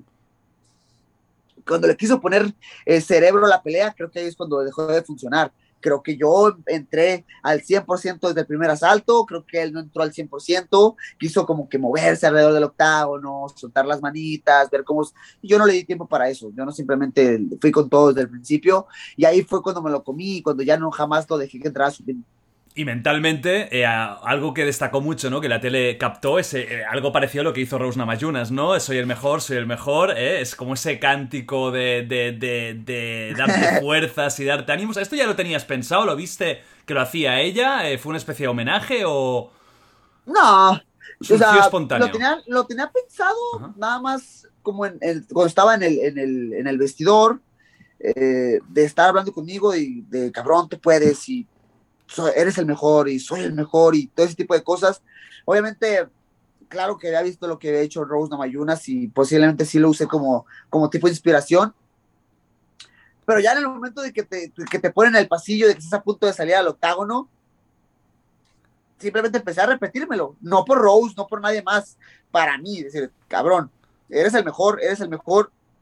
Y a jalar toda esta, vibra, toda esta vibra positiva. Además, empiezo a recorrer empiezo a caminar rumbo al octágono por el pasillo y Phoenix, Arizona es una de las ciudades con más mexicanos dentro de Estados Unidos. Bueno, no sé si, la, si una de las que más, pero o sea, hay muchos mexicanos, muchos, muchos mexicanos. Me, o sea, realmente la frontera con México de, de, de, Phoenix no estaba lejos. Eh, entonces, todo el apoyo era para mí, yo me sentí completamente local, la gente me empezó a llenar de toda su buena vibra y así me subí al octágono y, y nada, hermano. Creo que como, lo puedo como lo puedo resumir es que estaba en la zona, estaba ahí, estaba en el momento correcto, todo estaba pasando como debía de pasar. Y cuando ganas, te lo juro que yo lo, vi, lo vi y me emocioné, porque es que fue como una conjunción de todo, de, de, tu alegría, de lo que dijiste. Fue muy bonito de, pues eso, ¿no? De la persona que, que a, los Rocky, que no se confía en ella, que está por ahí con uno súper fuerte, acaba ganando, gana fácil. ¿Tú tenías pensado lo que ibas a decir, el, discurso, o también te salió espontáneo eso? Mira, más o menos. Fue muy bonito, ¿eh? muy emocionante. Lo tenéis que ver, que está, está en YouTube, creo que en la propia UFC lo tiene puesto, y es muy bonito, ¿eh? Con Joe Rogan y todo. o sea, obviamente no es como que ensayé lo que iba a decir pero sí tenía un poquito en la mente eso, el no ser una estadística, el no ser el tipo que se queda ahí. Viene mucho, por ejemplo, del fútbol. O sea, ustedes, España, ya tienen la, el éxito de ser campeones mundiales, pero pues nosotros no. Y, fíjate que el, fútbol es un deporte pues nacional en México, es el más famoso. O sea, yo creo que es fútbol y después boxeo. Y pues tú sabes, va la selección al, al mundial y y Estados están esperanzados al, llegar al quinto partido, ese tipo de cosas. pero pues nos quedamos en el camino y muchas veces como que sí se puede, sí se puede, y al final pues no se pudo, ¿no? Viene mucho eso. Y pues nada, no solamente el, fútbol, creo que se queda el, el, la, la, expresión en general, muchas cosas en la vida alrededor del mexicano, y que a veces somos muy pesimistas en muchas cosas en las cuales pues ya de, de entrada ya vamos con la mentalidad negativa de que pues, no se va a hacer. Claro yo no quería quedarme una estadística así y me acuerdo que yo pues no acostumbro ver mensajes en redes sociales porque como, pueden ser buenos, como pueden ser malos y puedes leer 100 buenos, pero puedes leer uno malo y pues ya que eso se te clave horrible, ¿no? Más de todo lo bueno que te están diciendo. Entonces, acostumbro ya no ver muchos mensajes en redes sociales, pero ese día, un día se me ocurrió ver y, y un muchacho me escribió, me escribió y me dijo, ah, que vamos, tú puedes, que ojalá y que no te quedes ahí, que no te quedes en el... Algo así me escribió y ese mensaje se me quedó muy clavado en la mente de, no, yo no, yo no quiero quedarme ahí, no quiero ser nada más el, el sí se pudo y ya, pero en el sí se puede y ya. Entonces, pues sí, ya cuando me subo y gano el campeonato y, y someto a Figueredo, me voy al centro del octágono, veo toda la gente súper contenta, yo estaba ya en de un momento de, paz increíble, de, de, ver reflejado tanto sacrificio, tanto esfuerzo. O sea, yo, de, yo empiezo a entrenar en 2006, tengo 16 años entrenando el deporte. Empecé, debuté como profesional en 2011, entonces tengo 16 años entrenando el deporte y 10 años como profesional. Pues es mucho tiempo y muchas subidas y bajadas y, muchas y muchas glorias, también mucho fracaso, mucho, mucho fracaso, mucho comer mierdas, a y levantarte y darle y, ya ver reflejado, o sea, materialmente el éxito, dices, wow, o sea, nada, exploté, exploté y, y, es, eh, y eso combinado eh, pues con las buenas palabras, con el sentimiento, creo que fue un boom para toda la gente y creo que está inspirando a mucha gente a hacer cosas chidas. Ahí ves, eh, Davison supo perder, porque como había sido muy trash talker y, ahí... No, ¿tú crees que no? Fue falso. O sea, para ti, esa reacción de levantarte, eso fue... ¿Tú crees que fue hipócrita? No lo sé, hermano. ¿No te lo crees? No, es que, no lo sé. ¿Sabes algo? Yo creo que Davison no es una mala persona, es buena persona y, es una persona... Eh, sí, es una persona buena, pero su gente alrededor no lo es mucho creo que su gente alrededor lo, obliga, lo obliga a hacer cosas que lo hacen ver un poco mal eh, y un poco falso. Porque creo que sí, el tipo agarra, se acaba el combate y me felicita, me abraza y me levanta. Eso creo que salió mucho de corazón, pero no sé, como a la semana o semana y media, el tipo empieza a decirme que, hey, vamos, quiero la trilogía, no seas cobarde, y yo te, di, yo, yo, te di la revancha de inmediato, tú tienes que hacer lo mismo. Entonces empieza otra vez a hablar mal, ya, y a soltar excusas de que no, otra vez que no se sintió bien, y que el aire de Phoenix, y que su corte de peso, y que yo así de hermano, o sea, no puede, y eso es algo que me cae muy mal de los atletas, de los peleadores en general. O sea, tú vas y hablas mierda de un peleador, y a la semana lo ves en algún lugar en común, y se saludan, y cómo estás, y vete a la chingada, eso es falso, eso está mal, eso no está correcto. O sea, para ti el trash talk eh, tendría que ser real, no, no como algunos que lo utilizan como business y luego cuando se termina, ¿qué tal, tío? Somos amigos. Exactamente, Jordi, o sea, ¿por qué haces eso? O sea, o eres, o eres... ¿Un cabrón? O eres un hijo de puta, o eres un güey real. O sea, sé un buen real en la forma que tú quieras. Sé buena onda, sé mala onda, como tú gustes, pero sé real, es todo lo que pido. Entonces, no lo sé, en este momento Figueredo otra vez está hablando mal de mí, otra vez está haciendo excusas. Creo que, o sea, de nuevo te repito, creo que el tipo es bueno, creo que no es una mala persona, pero su gente alrededor creo que lo está obligando a hacer cosas, o a decir cosas. Actuar de una forma quizás, ¿no? Para hacer follón y para... Así es. Para hacer ruido. Bueno, dicen, que no sé si al final se confirma, que va a entrenar eso, ¿no? Dos meses con, con Henry Sejudo. Sí, ¿no? Ya, em, ahí está. En teoría están, ¿no? Además que es curioso porque ellos dos se llevaban fatal cuando preparaba tu combate, se empezaron a picar en redes, que te puedo ganar fácil, que eres un mierda, y ahora, ahora, ahora se han como aliado. ¿Qué te parece? Eh, Henry Cejudo, claro, es, es un personaje importante, nunca se sabe cuándo va a volver. ¿Podría un día ser un contrincante para ti? Porque está con ese, con ese retiro extraño de... que parece que va a volver en cualquier momento, pero no vuelve. Em, ¿Qué opinas de, eh, de él? Además, también otro latino. Mm, ¿Tienes buen rollo con él o no mucho? No demasiado. Mira, yo creo que ahorita en este momento, eh, ya con todo lo que está haciendo en contra mía, creo que ya no es, ya no lo considero más mi amigo. Pues nada, por entrar en contexto, o sea, yo, yo entrené con él un tiempo en 2015 y en 2016. En 2015 yo era, yo era campeón de la empresa en Arizona, donde el promotor era entrenador de lucha del gimnasio donde entrena Henry. ¿Sí me entiendes? Sí. Entonces, para ese entonces, Henry iba a pelear con Josier Formiga eh, en, Monterrey, en México. Y querían a alguien que supiera, pues, que fuera bueno en Jiu-Jitsu brasileño, que fuera su especialidad. Yo en ese entonces ya era campeón en la empresa de WFF y le dijeron, le dijeron a Henry, oye, yo en mi empresa tengo el campeón de las 125 libras, que es muy bueno en Jiu-Jitsu brasileño, ¿lo quieres? Y, él dijo, sí, vamos, tráetelo para el, al campamento.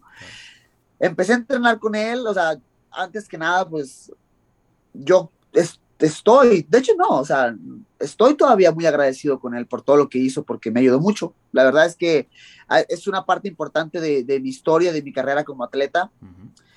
Eh, porque me apoyó eh, tanto económicamente, pues, con, la comida, no era como que me pagara, pero me ayudaba con la comida, de repente por ahí me ayudó a traerme a mi esposa para que se quedara conmigo en Arizona también un tiempo, eh, con, también con mi niña, entonces yo estaba muy contento con él por eso, ¿no?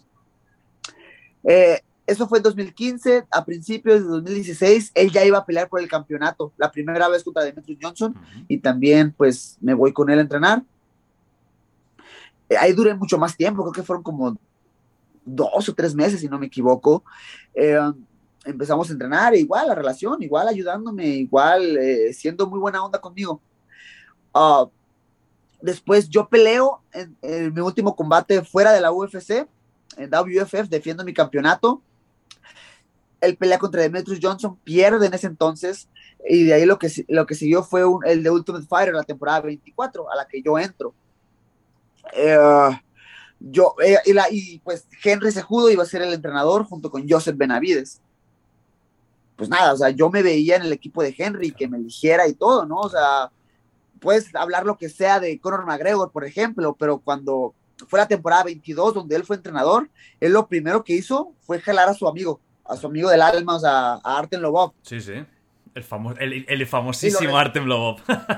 y, lo y, lo rescató porque creo que por ahí había perdido un combate y luego lo regresó al torneo y hasta llegó a la final, ¿no? Pero, o sea, todo eso hizo Conor McGregor por su amigo.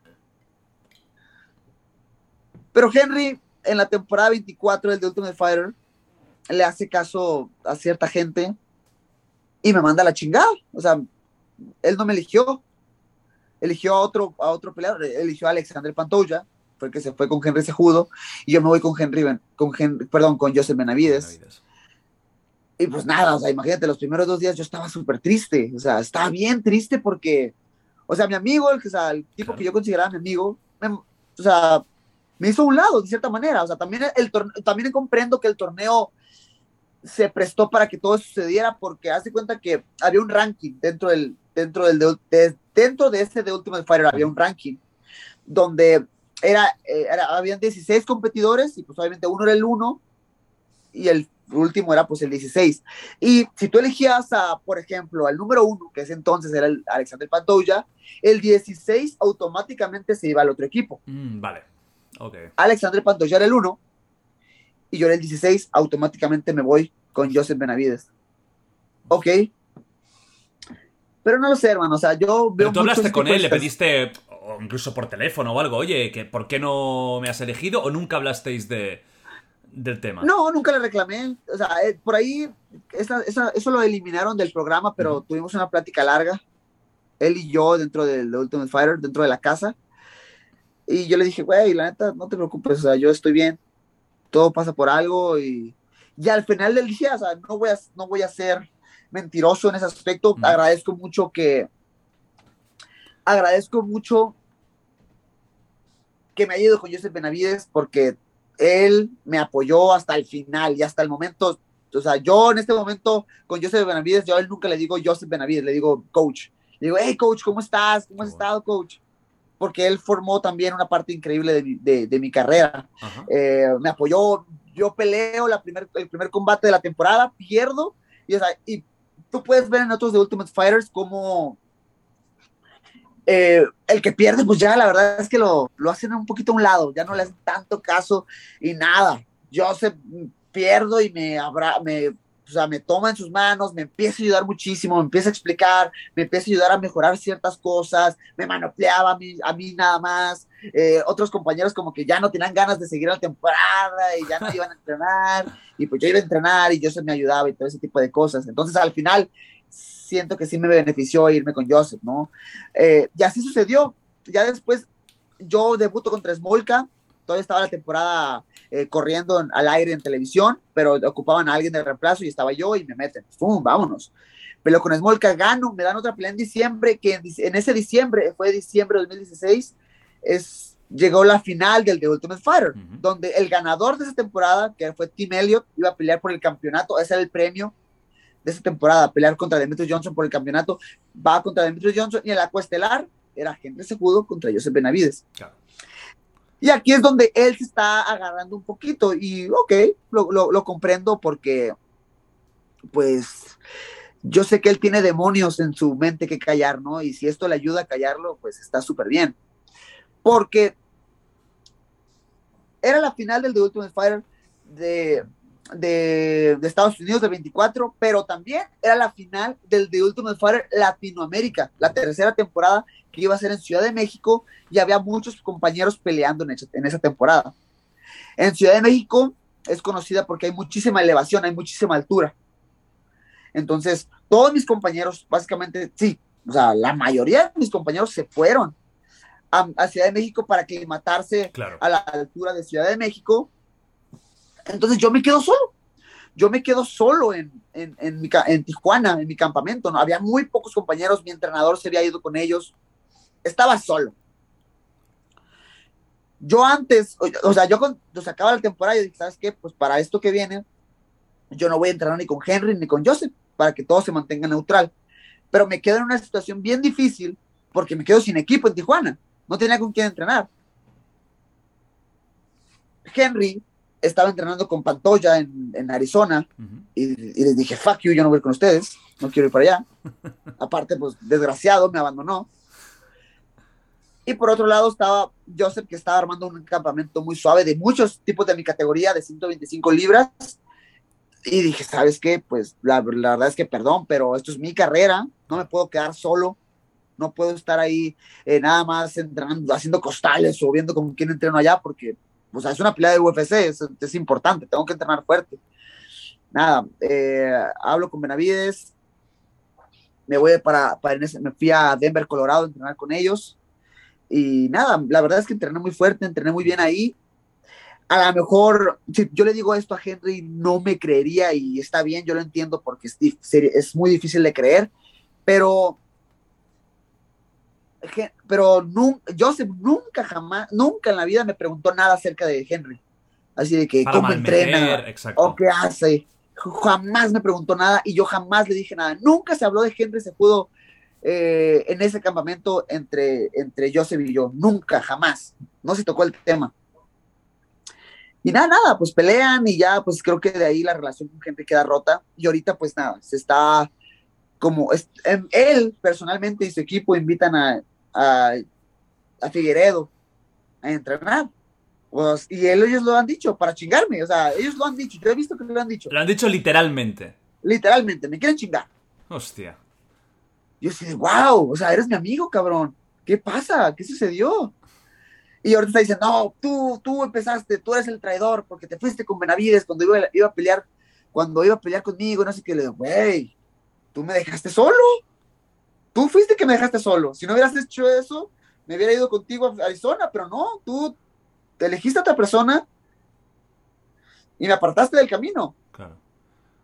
¿Crees que tienes una conversación pendiente con, con Cejudo? Ey, él dijo que no quería prisioneros. Él dijo, o sea, él puso una publicación, dijo, ¿sabes qué? Ahora sí, eh, vamos a ir, no vamos a tomar prisioneros. dije, va, o sea, yo le voy a ganar a Davison Figueredo y ahí le voy a decir, hey, tú dijiste que no hay prisioneros, Así que si quieres regresar, vale, te espero. Si no, nada más cállate la boca. Eso es todo lo que, eso es todo lo que, lo que voy a decir. Wow, hostia, no estaría mal, ¿eh? no estaría mal un, combate. Lo que pasa es que lo, he visto bastante grandote en, los últimos vídeos y fotos. Tendría que pegar un corte, un corte bestia para, para estar en. Eh, para estar en mosca, ¿no? Porque lo veo una categoría por encima fácil. Mira, o sea, también creo que no, no quiero abusar de, de, estarlo retando porque creo que el tipo ya no da las 125 libras ahorita. Tendría que perder eh, mucho. Yo, igual yo que sé, ¿no? Al final yo no sé nada, pero creo que ahorita ya batallaría, a lo mejor pero simplemente quiero que el tipo sepa que, o sea, mucha gente piensa que porque soy muy buena onda y soy buena persona, como que me dejo, pero ni de chiste, o sea, yo no me dejo.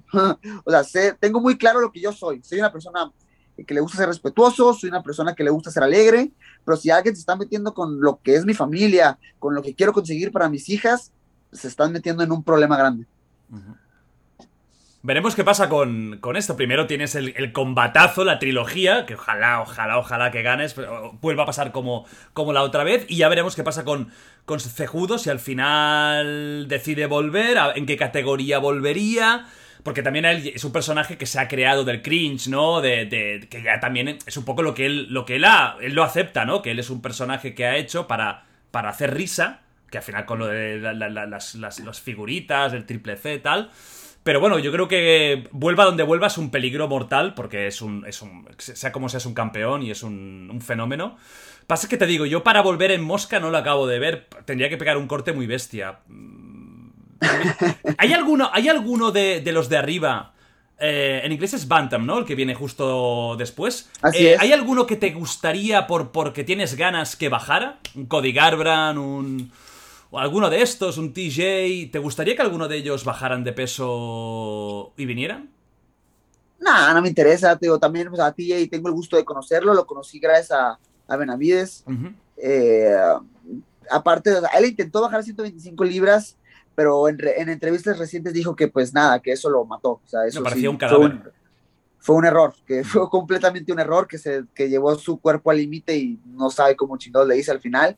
Eh, entonces, no, TJ lo aprecio aparte y también fue una parte buena de mi, de, mi, carrera, me ha ayudado, lo aprecio mucho. Corey Garbrandt dice que va a bajar, pues, si quiere bajar, pues que baje. De hecho, pues ya tiene su pelea patada contra Kai Kara France en diciembre. Ah, vamos a ver cómo se mira ese combate, pero UFC quiere darle la pelea por el campeonato, nada más quiere, quieren asegurarse que el tipo va a dar peso y que el tipo se va a ver bien. y fuera de ahí, nada, no, no me interesa. La verdad es que no, no, gracias a Dios, nunca he tenido que retar a nadie, no he tenido que ser pancho de nada y retar gente para lograr el éxito que, he logrado. Y, es la cosa, que yo no he tenido, creo que es por eso que me ha ido tan bien y la gente se identifica conmigo. Yo no he tenido que crearme ningún personaje. Mm.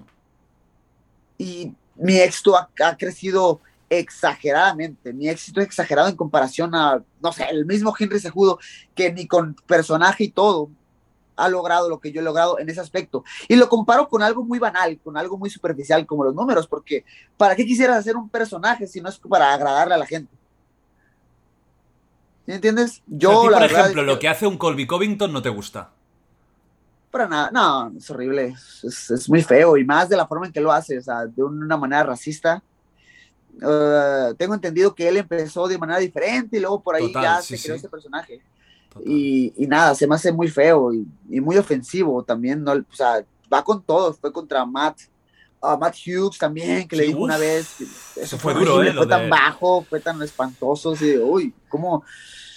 O sea, ni siquiera, o sea, Conor McGregor tiene sus principios y tiene su código. Te quiero preguntar, por, por personajes de la UFC, Conor McGregor, quiero que me des la opinión sobre Conor, tanto como oh, luchador como persona tengo respeto por él, tengo mucho respeto, obviamente no apoyo lo que hace él porque es como la antítesis de lo que yo hago. o sea, él es totalmente la mala persona y yo soy pues, pues el buena onda, ¿no? Supongamos. Eh, pero lo respeto por lo que ha hecho y más por el deporte, que le ha puesto tantos ojos a, lo que es la UFC, a toda la compañía. Creo que nos ha, nos ha beneficiado a todos los atletas en general y, y eso lo, lo, agradezco. Creo que ahorita, pues ya vemos a un, a un Conor McGregor ya muy reducido de lo que fue, de lo que llegó a ser antes.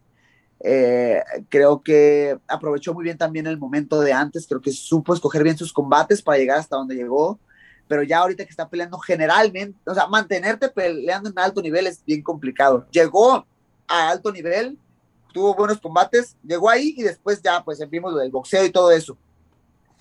Y ahora cuando regresas y quieres mantenerlo peleando con un Javi, lo que es mantener peleando con un Dustin Poirier que ya no es para nada ni la sombra de lo que fue antes cuando peleó con él por primera vez, o su, última pelea, su último combate ganado fue contra Kobe Cerrone, que pues ya es un veterano, es un peleador que ya va de salida y que ya dio sus guerras él, pero que ya no es el cowboy que, que vimos antes, ¿no? Todo eso sumado a que su personaje pues ya se desgastó un poquito y es triste, creo que hay mucha gente a su alrededor que todavía sigue diciendo que sea todo y, y eso lo ha desenfocado, lo ha desenfocado de lo que es el deporte y pues ya no le ha ido tan bien él lo intentó, después de cuando volvió de Javib, intentó ser como buena onda de nuevo, que es respetuoso al máximo contra Cowboy. Claro. El primer combate contra Poirier es, vamos, parece que son los mejores amigos. Eh, se hacen fotos juntos. Y del primero al segundo hay un cambio radical y tenemos que hemos tenido este Conor desquiciadísimo. Eh, que si tengo a tu mujer en el, en, el, en, el, en el MD de Instagram, que si... Y además Poirier, que es, totalmente... se ve una persona muy real también, Dustin Poirier, y una buena persona. O sea, realmente yo me creo que Dustin sea un buen chaval. Y Conor fue muy, muy, muy a saco con, con él. Y, bueno, la, la pierna, ¿tú crees que Conor, con esta lesión que ha tenido tan seria, puede volver al máximo nivel? ¿O es una lesión que con esta edad ya te limita mucho? Mira, no es tan grande. ¿No? Aparte, pues él cuenta con dinero que yo no cuento. y cuenta, cuenta con recursos en los cuales, pues yo no tomo en cuenta. ¿Sí me entiendes? ¿Sí me comprendes? Claro. Eh, o sea, ya lo ves entrenando y lo ves de pie y caminando completamente. Pues, por ejemplo, a, a Chris Wyman, que también se le rompió la pierna y se ha visto que se está estado recuperando, pero todavía lo miras como cojeando en sus redes sociales, como que no ando igual. Ah, también obviamente también cuenta mucho la mentalidad, o sea, no, o sea, creo que nunca se ha puesto en tela de juicio que Conor McGregor es fuerte, ¿no? Es fuerte mentalmente, es fuerte y débil, porque también pues, lo hemos visto quebrarse dentro de las peleas, cuando las cosas se le complican. Pero bueno, es un peleador fuerte, yo creo que es un peleador fuerte en general. Y se ha, se ha recuperado muy bien, no sé cuándo lo podríamos ver de nuevo. Yo, es más, yo, yo quisiera ya que ni volviera, yo creo que ya está castigando todo lo que logró sí, ¿tú, ¿tú crees que ya es momento de, cerrar el chiringuito, de retirarse? Eh, Jordi, es que no ha regresado al 100%, ha regresado jugando. Y una cosa, yo, yo leí un libro que se llama eh, Winning de Tim Grover, fue entrenador de, Michael Jordan y fue entrenador de Kobe Bryant, de, Scottie Pippen, entre otros jugadores de básquetbol. A él le gusta mucho el básquetbol y a eso se dedicó, a, entrenar jugadores pero hablaba, él hizo, yo de hecho, por él, por, es, por Conor McGregor conocía a Tim Grover, porque mi, mi manager me enseñó una nota que escribió de Conor McGregor.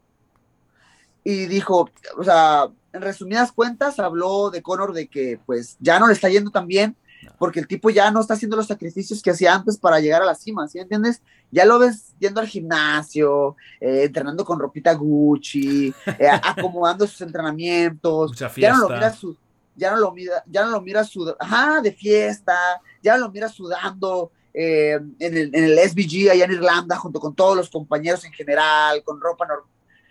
Ya, en el momento que piensas que llegaste y dejas de sacrificar, te das cuenta que, que no, ya no vas a lograrlo. O sea, o sea la victoria es celosa y si tú la descuidas, te abandona rapidísimo, se va con otro bien, bien rápido. Y la edad tampoco no ayuda, no, no, rema a su favor la edad, claro, cada, cada, día es, una, es un día más viejo y con una lesión, eh, la inactividad del boxeo tampoco no ayudó mucho, esos dos años que fueron casi de retirada las MMA con el combate por medio. Otro personaje que te...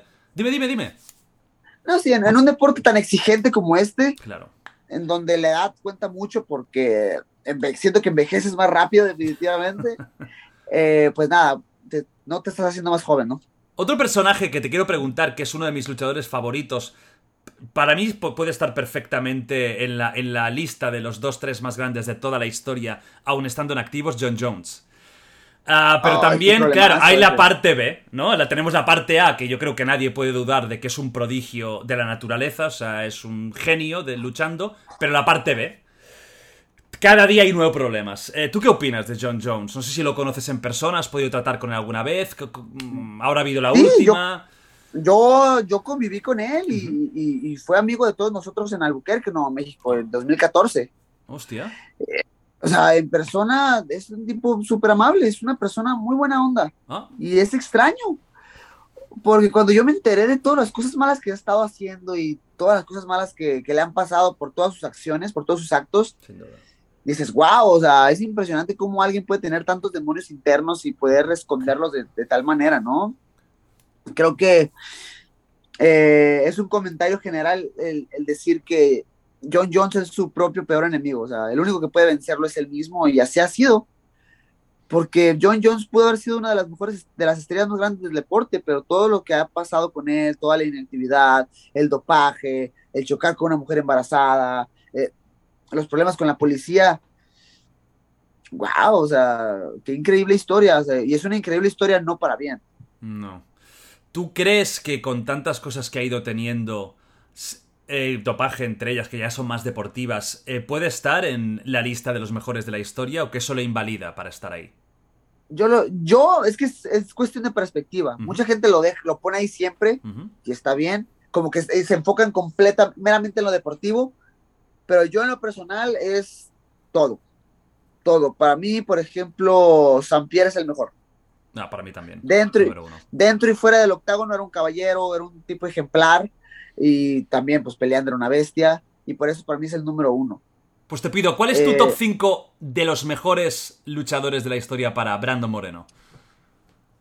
Para mí es San Pierre, eh, híjole, una vez hice esto y, y al, al- al final como y que todo fue muy rápido y dije, ay no, este como que no lo hubiera eso quitado, siempre pasa, ¿eh? Eso sí- y a abajo". lo mejor mañana dices otros 5, porque eso siempre, siempre sucede. Sí, es que, es que cambia mucho y luego te acuerdas de otras cosas y híjole, pero es cierto esto que pasó. A lo mejor no enumerándote, pero mira, o sea, San Pierre, Ujú. Anderson Silva, eh, Javib, Daniel Cormier y por ahí uno más que se me vaya. Ay, no lo sé, no lo sé. Un Demetrius Johnson, por ejemplo, estaría en esos Sí, cinco? Demetrius, Demetrius Johnson podría, podría estar ahí porque, o sea, el tipo, te digo, nunca conectó con la gente y nunca fue favorito del fanático, pero el tipo peleando era buenísimo y nunca se metía en problemas y siempre fue muy respetuoso. Y, y eso sí, creo que también por ahí lo mete en la lista. Es un, un fenómeno. Bueno, has visto que ahora en One no le ha ido demasiado bien, ¿eh? Eh, Pues ya tiene dos peleas, la primera ganó, pero como que sí al principio como que se le complicó y en la segunda pues sí, todo este cambio de reglas, donde sí puedes recibir rodillas en el suelo, como que sí lo agarró un poquito desprevenido y, y, pues me lo agarraron a Demetrios y lo, y lo noquearon, ¿no? Fue muy feo, aparte pues Adriano Moraes es un peleador durísimo eh, que es de lo mejor que hay fuera de la UFC, yo creo en este momento. ujú.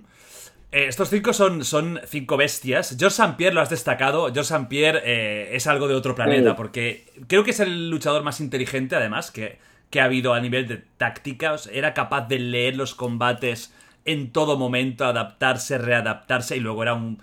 Lo hacía todo bien, es como de, esas, de esos luchadores 100% completos. ¿Has podido alguna vez eh, conocerlo en persona, tratar con él? No en persona, me, me ha comentado, al principio cuando gané el campeonato, me comentó bueno. publicaciones en Instagram, ha hecho como comentarios en entrevistas de mí muy buenas. Qué bueno. eh, y, y de hecho, no pude hablar con él porque él estaba chambeando, pero en el UFC 266 yo Ajá. estuve en la arena narrando con, con Víctor Dávila y con Santiago Poncinibio. eh, y él estaba en la esquina, él estaba en la esquina de mi lado, lo tenía, lo tenía de mi lado derecho Hostia.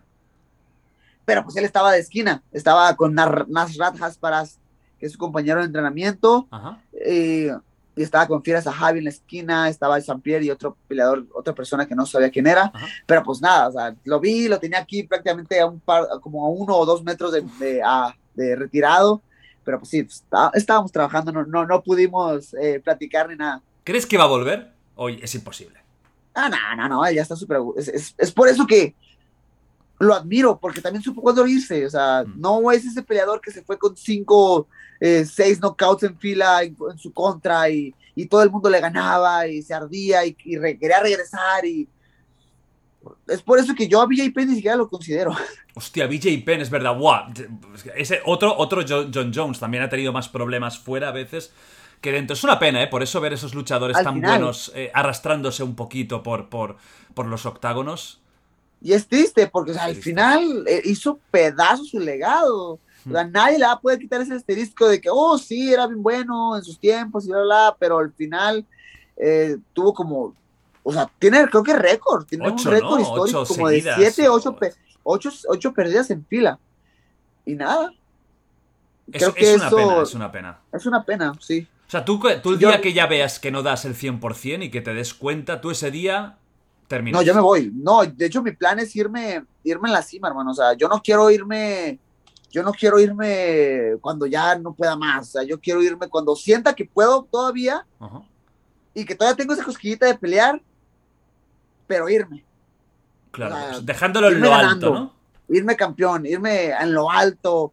O, o cuando yo ya piense que es cerca del retiro, si por ahí pierdo un combate, o sea, quiero, o sea, espero ser muy fiel a mis, a mis, a lo que me estoy diciendo, pero espero darme cuenta que es el momento. O sea, no quiero irme, no, ser, siendo noqueado y que mi familia esté sufriendo y que mi Claro. familia me esté diciendo, hey, ya es momento. Y si me entiendes, quiero irme bien, quiero, mis- quiero irme en mis propios términos. Claro. ¿Y qué tal es, eh, ya que ahora formas parte de la realeza de la UFC, qué tal es Dana White Ah, en persona?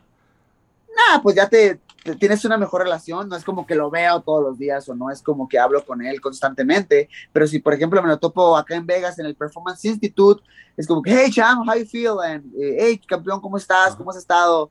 ¿Qué andas haciendo? Y ya, así, y ya platicamos poquito. El otra vez tuvo un partidito de ping pong porque en el Performance Institute hay una especie de como de sala de, de sí, es una sala, hay unos sillones y a un lado hay una mesa de ping pong y estaba jugando con unos amigos, con mis compañeros después del entrenamiento y, ve que, y vi que iba entrando eh, eh, Dana White y, y le dije, hey, vente, vamos a jugar. Yo le dije, hey, vente, vamos a jugar a un solo punto. Me dije, ah, claro que sí. Y ya, me ganó. o sea, que es Pero bueno. a mi favor, a mi favor, siempre tienes que dejar que ganen, ¿ok? Ah, claro. El jefe, jefe. ¿no? El jefe. Ah, amigo, amigo. bueno, si estás viendo esto, Dana, pues que sepas que ya sabes la verdad, ¿eh? Porque es- seguro que es fiel seguidor de The Wild Project, Dana White. Hombre, lo, lo tengo cada día aquí. Jordi, ahora sí, ahora sí ya me voy a tener que ir, Jordi, porque tengo que ir a entrenar. No te preocupes, ya, está- ya estábamos al final. La- te- solo te hago dos últimas cuestiones muy rapiditas. Eh, que quiero hablar de un poco nada, de tu, de tu parte más friki, ¿no? El coleccionismo y tal. Solo te quiero, te quiero preguntar de todo lo que tienes, que tienes mucho. De hecho, mira, yo tengo aquí, que me lo- es el último Lego que me he comprado, que es el de los... No, el de los chingón, está muy bueno, me encanta. Está muy guapo este, muy guapo. ¿Cuál es el que más eh, aprecio le tienes? ¿Hay algo, alguna figura que digas, le tengo un- Para mí tiene un valor especial. Mira, muchos me han preguntado que cuál es el que vale más o cuál es el más grande que tengo y Ajá. ya les contesto que el batimóvil que está allá. Pero en el aspecto sentimental, Sí. yo me acuerdo, pues, lo que te comentaba, todo eso que me pasó malo. eh, y ahí es cuando empiezo a coleccionar, eh, cuando empiezo más mi coleccionismo un poquito. Eh, era Navidad de 2018, recordemos que yo me entero que me cortan como por ahí de, a principios de, de diciembre. Entonces, pues yo estaba súper triste y nada. Eh, pero fue Navidad y yo me autorregalé un set, era un barco, el de Silent Mary, de los Piratas del Caribe Mm. era un set grande. Y nada, o sea, me acuerdo que pues no teníamos como que mucho dinero para estar saliendo y ese tipo de cosas. Eh, por las noches antes de dormir me aventaba el Lego ese y, y lo disfruté mucho armándolo, ¿no? Porque como yo siempre comento, eh, cuando armo Legos o cuando estoy haciendo cosas como esas, es como una válvula de escape para mí. Y, y sí, sin duda ese Lego ayudó muchísimo cuando tuve esos, problemas. Pues la última ya, que es la que siempre hago todo el mundo. Algunos me pueden contestar, otros no, depende de sus experiencias. Yo pregunto siempre a los invitados si han tenido alguna experiencia paranormal o eh, muy extraña que no sepan explicar de forma racional. ¿Tú has tenido alguna experiencia con espíritus, ovnis, alguna cosa que no puedas entender o no? Qué random pregunta, yo. De repente, de la nada. Ah, no, realmente no. Si me pongo a pensarlo, Ajá. por ahí de repente mi esposa como que se saca cosas del sombrero, pero Pero eso es más no magia. sé, yo lo veo y digo, no, pues yo sí lo puedo explicar. Eh, y pues eso me mantiene en calma, ¿sí me entiendes? Pero realmente algo serio que diga, wow, la neta, eso sí no, no sé cómo explicarlo, la verdad es que no. Nunca te ha pasado algo ni con Ouijas, ni con eh, ni, Ah, ni, no, no. ni viendo ruidos, eh, ni escuchando no, ni ruidos o viendo. ¿No? ¿Nunca? Ni me meto. ni me meto, no. o sea, no te ¿cuál hace mucha gracia, ¿no? El Que tema nada, Ouija no lo harías. Sí, no, no, no, no, para nada, olvídate. Yo soy un cobarde en ese aspecto, digo, yo así me quedo. ¿Qué te meterías? Mira, te, te voy a hacer una pregunta ya muy rápida, que es de sí o no, ¿qué- o de elegir. ¿Qué, qué, do- qué harías antes? Ojo, ¿eh? ¿Una Ouija o, opción B, meterte en un octágono para luchar contra Francis Engano? Uy, buena esa. Ah, ganó. ¡No me noquea jodas! de una, no siento nada. Me noquea de una, no siento nada. No me puedo creer. O sea, te metes con esa bestia antes de, de hacer una Ouija. Por supuesto. Este güey me va a dar un trancazo solamente, me va a noquear y va, y se acabó. Buenas noches. Bueno, eh, Brandon, ha sido un auténtico placer tenerte aquí. eh, Súper entretenido de escuchar. Tu vida Gracias, es hermano. Una carrera de, de fondo, ¿no? Que se dice que, y eso sirve para muchos, ¿no? Que al final los proyectos son a fondo, ¿no? No intentéis hacer solo cosas a corto plazo porque podéis hundiros o tener victorias, pero ¿qué pasará de aquí un año, dos años, tres años? Pensad así. Siempre digo lo mismo. eh, bueno, te voy a dejar, por cierto, los, los- las redes de, de Brandon en la descripción del vídeo, por si queréis chequearlas. Y despide siempre el, el invitado, así que, Brandon, la cámara es tuya y di lo que quieras. Jordi, nada, hermano, gracias por el espacio, gracias por invitarme. La verdad es que me la pasé chido cotorreando contigo. Eh, ya se hizo, se hizo por fin. Y nada, gracias a toda la gente que está escuchando. Un abrazo y nada, también pues el apoyo en mi próximo pelea que va a ser en enero 22, ¿no? Vamos a estar, eh. Voy a estar ahí, a ver si incluso hago algún directillo o algo, porque va a ser Va una, una- Es el 270, ¿verdad? 270, así es. 270, que estáis en Ganu y, y Gané y, y vosotros dos, como, como costelares. Así es. Bueno, que no os equivoquéis de, de octágono y te metas con ellos, ¿eh? Que a lo mejor ahí, ahí puede haber peligro. No estaría Ya mal, ¿eh? sé, no, no, pero ya te dije, un golpe. Ya, ya, y buenas noches. Dinero y vamos. Bueno, un abrazo muy fuerte. Venga, hasta luego.